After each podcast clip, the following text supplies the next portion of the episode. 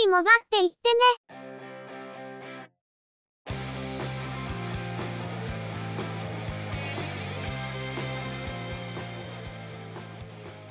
この番組は、モバイル通信に関する技術や業界の動向についてのニュース、IT ガジェットについての情報などの話題を中心にご紹介しています。この番組内でのおしゃべりは、すべて合成音声でお送りしております。多少お聞き苦しい箇所もあるかと思いますが、あしからずご容赦ください。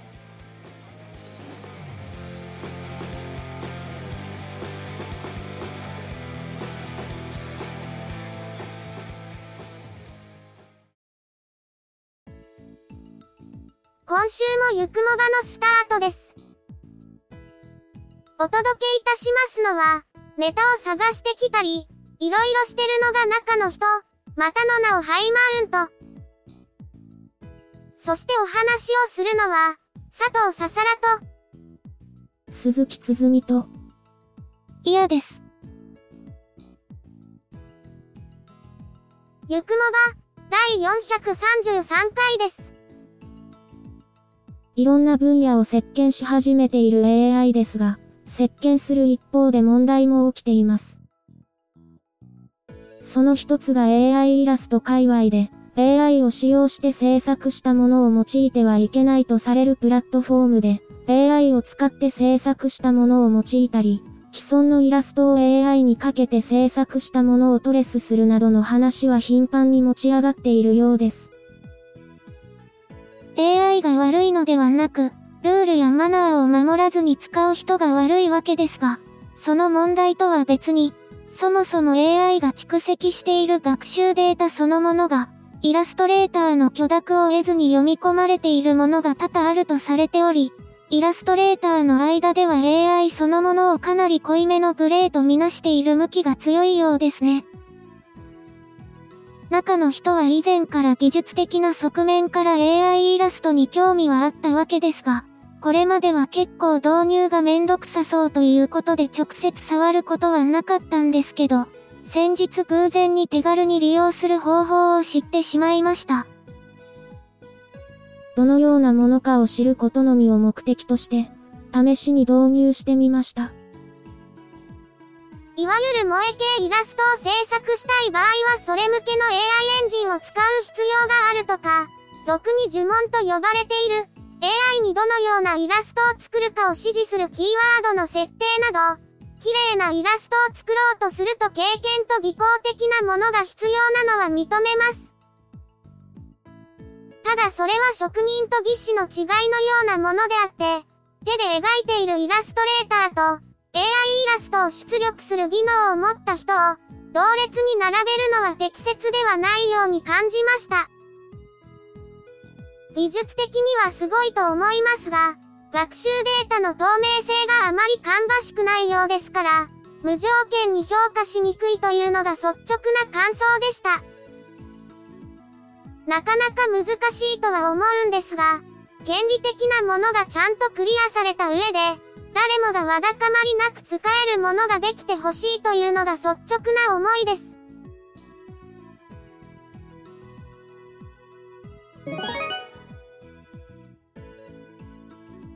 それでは、今回のニュースです。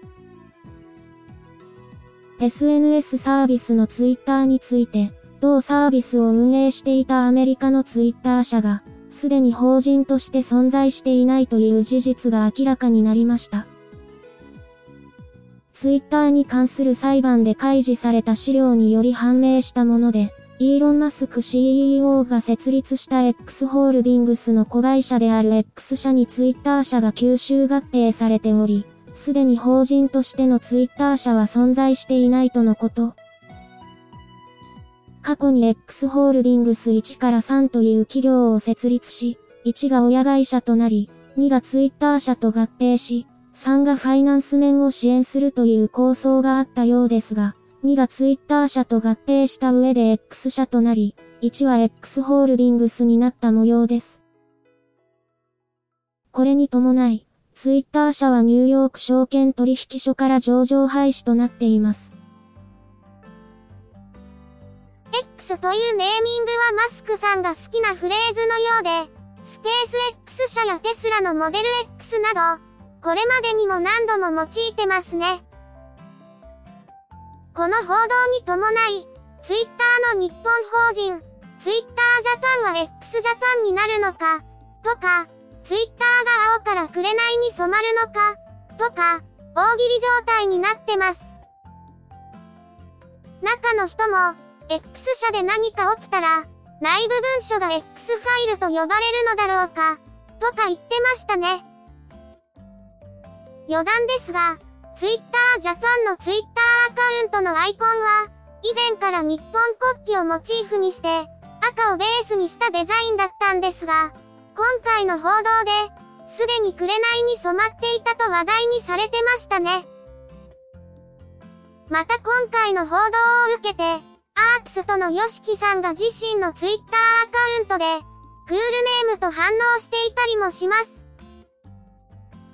紅だー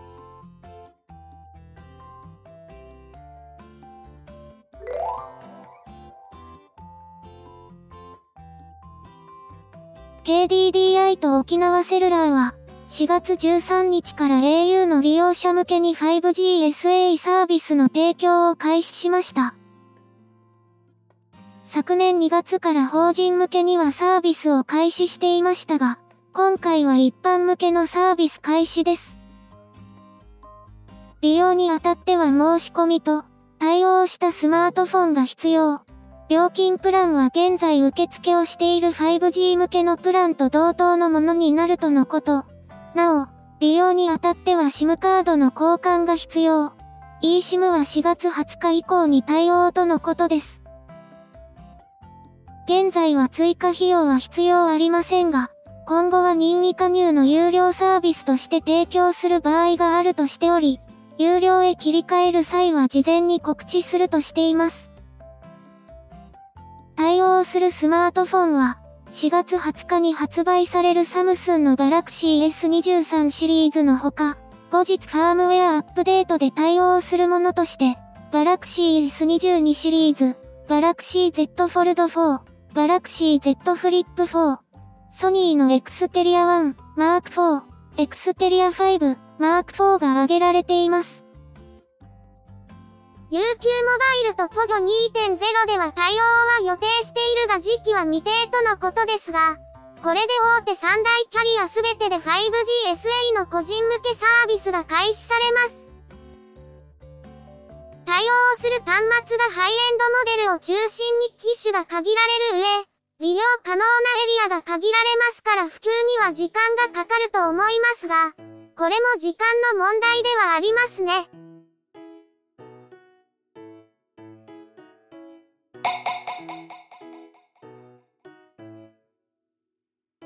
総務省は、中国のツーウェイイノベーションテクノロジーが販売した一部のタブレット端末などで、技術基準適合証明に不備があるとして、同社に行政指導を行いました。技的の不備が発覚したのは、同社が販売するタブレット端末やノートパソコンの5機種、5GHz 帯の Wi-Fi が利用できるにもかかわらずそれに関する技的の証明を受けておらず、適合表示も紛らわしい状態で販売していたという事実が判明しています。このような特定無線設備は、他の無線局に渾身やその他の妨害を与える恐れがあり、利用者が当該設備を利用した場合は電波法違反となります。総務省は4月12日にツーウェイに対して厳重注意をするとともに、早急に技術基準の適合証明の取得や利用者の利益を保護する取り組みを行い、その措置内容、再発防止策の報告を求めています。また、利用者利益の保護の観点から、同社が販売している対象設備の機種、形式等を総務省の電波利用ホームページに公表し、今後の措置内容などの報告についても公表するとしているほか、アップデートが実施されるまでは 2.4GHz 帯の Wi-Fi を利用するよう案内しています。技的の手続きを正規の手順に沿って行っていないだけでも問題なんですが、実はツーウェイの当該端末については、徳島県でギガスクールの端末として導入されている実績があることから、結構根深い話になる予感です。また今回の行政指導では、美的の未取得だけではなく、美的表示についても問題を指摘しています。どうやら当該端末では、CE マークや FCC マークと並んで美的マークも記載されているようなんですが、本来は一緒に表示されるべき認証番号などの表示がされていないらしいのです。適合証明の取得だけではなく、美的表示の修正も必要になるため、ちょっと話が大きくなりそうな気がします。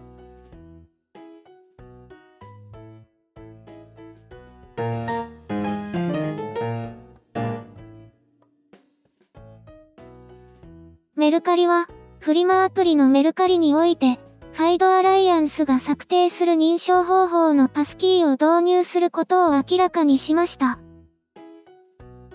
ビットコイン取引サービスから対応を開始し、順次対応サービスを拡大するとのことです。パスキーは生体認証に必要な秘密鍵情報を Apple や Google のアカウントに保存することで、生体認証を利用できる認証方法です。一度設定すれば、複数のデバイスや機種変更後のデバイスでも、改めて登録しなくても生体認証を利用することができます。メルカリのマイページから個人情報設定に進み、生体認証のページからパスキーの登録ができるとのことですが、生体認証に関するデータはメルカリ側には保存されないとのことです。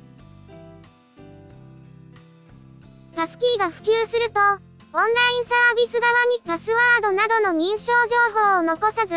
またサービス側に保存されている情報だけでは意味をなさないことから、セキュリティ強度は上がりますね。利用者側も、機種変更のたびに生体認証の再登録が不要になることから利便性が上がりますし、登録の不備で認証が通らなくなるなどのトラブルを回避することにもつながります。まだどこでも使えるわけではないので、利用できるところが増えてくれたらと思います。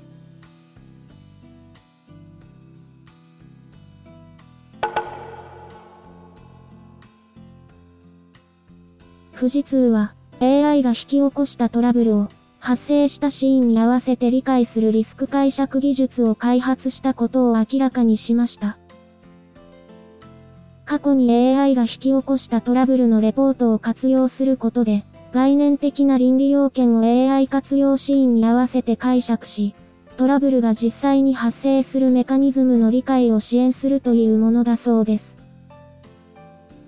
欧州連合 EU が数年中に施行する AI 規制法案に基づく適合性評価を含め、AI のリスク査定において広く活用されることを目指して、発表済みの AI 倫理影響評価方式に今回開発した技術を導入してツールキット化したとのこと。これにより、今まで人手に依存していたリスク査定を自動化し、これまで数日要したリスク査定作業を2時間に短縮することに成功したとのことです。詳細は非常に複雑かつ難解だったため割愛しました。AI 規制法案では、システム提供者が禁止された用途 AI を適用し、高リスクな用途に AI を適用したにもかかわらず適切な監査を実施しないなどの違反に対して、多額の罰金を伴う制裁を課す予定。とのことで、欧州域外から域内へサービスを提供する場合にも適用されるとされています。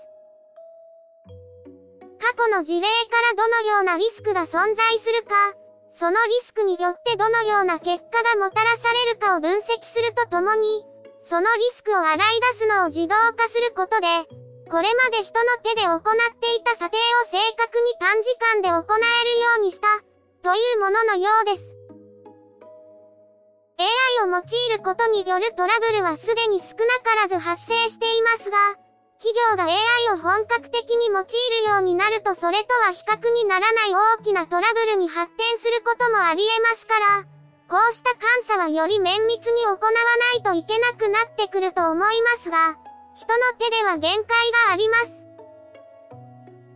技術によるサポートと自動化は重要になってくるんでしょうね。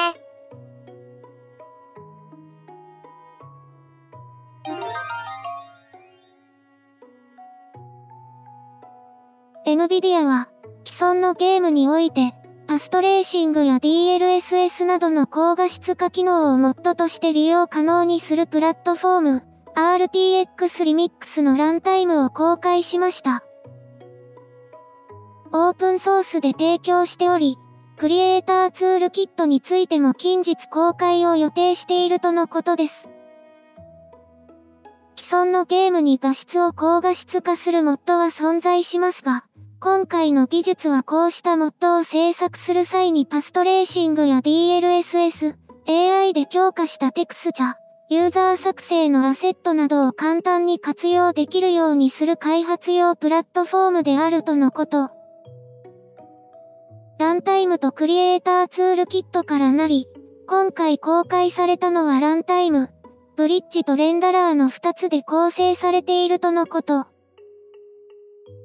オリジナルのゲームからレンダリングコマンドのストリームを拾って、32ビットから64ビットの命令セットへ変換したり、高品質化したアセットに置き換えて表示するなどの処理を加えることで古いゲームの高画質化につながるようです。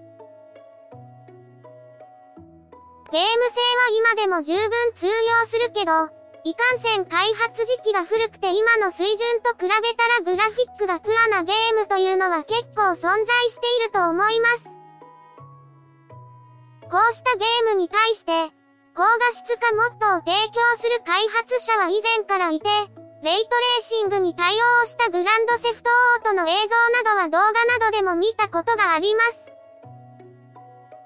こうしたモッドの制作を支援するプラットフォームということのようですが、そもそも不正プレイ防止の観点からモッドの適用に制限がかかっているゲームも少なくないので、そのバランスをどうとっていくのかという点については気になるところではあります。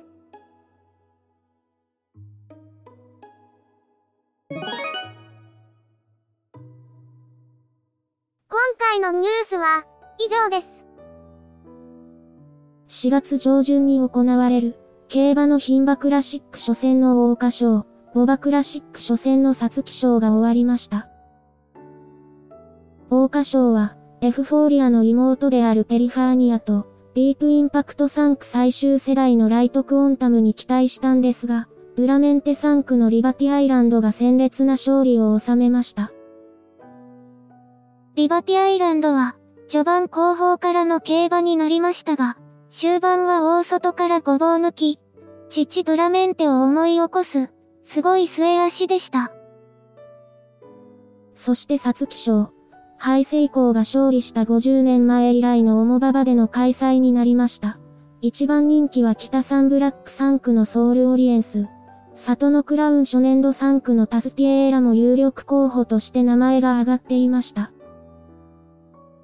2015年クラシック世代、ブラメンテ、北サンブラック、里のクラウンの3区がクラシックを走る時代になったんですね。レースはタスティエーラが勝ちそうな雰囲気だったんですが、ソウルオリエンスが追い上げ、しかしババが悪いので届かないのでは、と思っていたらものすごい末足でタスティエーラをかわしてゴール。タスティエーラは父、里のクラウンが一番人気に押されながらもスタートで出負けして6着に沈んだ雪辱を晴らすに至りませんでしたが、ソウルオリエンスは父、北サンブラックが3着に終わった皐月賞で勝ち、2年目にして3区初のクラシック勝利を獲得しています。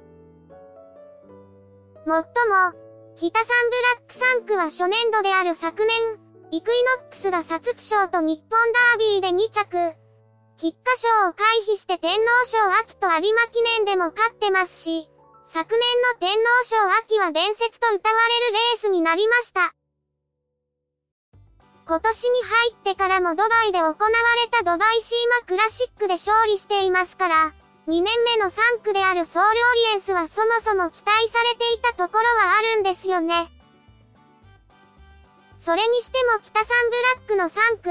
なぜかルラメンテみたいな強烈な末足で勝つレースが多い気がします。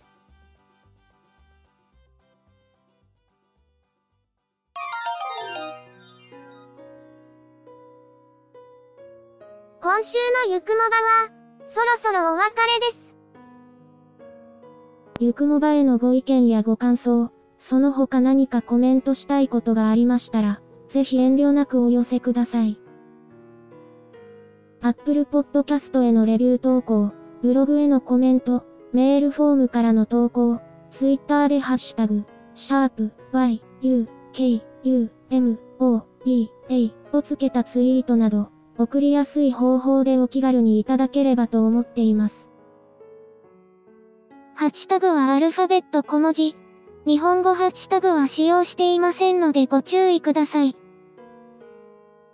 他にも Facebook ページや Discord サーバを運用しており、こちらでのコメントも歓迎します。詳細は Twitter アカウントをご参照いただければ幸いです。いただきましたコメントは、おおよそ月末をめどにしてご紹介させていただいています。また、ゆくもばで過去に配信していたものの再配信、ゆくもばアーカイブスを不定期で連続配信しています。お時間がありましたら、過去の振り返りとしてお聞きいただければ幸いです。では、今回はこれで失礼いたします。また次回、皆様のお耳にかかれますように。ゆっくりもばっていってね。ゆくもばは、チェビオ、クリエイティブスタジオを使って作成しています。番組作成にかかる一切を取り行うのは、中の一言ハイマウント。お話をしましたのは、佐藤ささら。鈴木つづみ。いや、でした。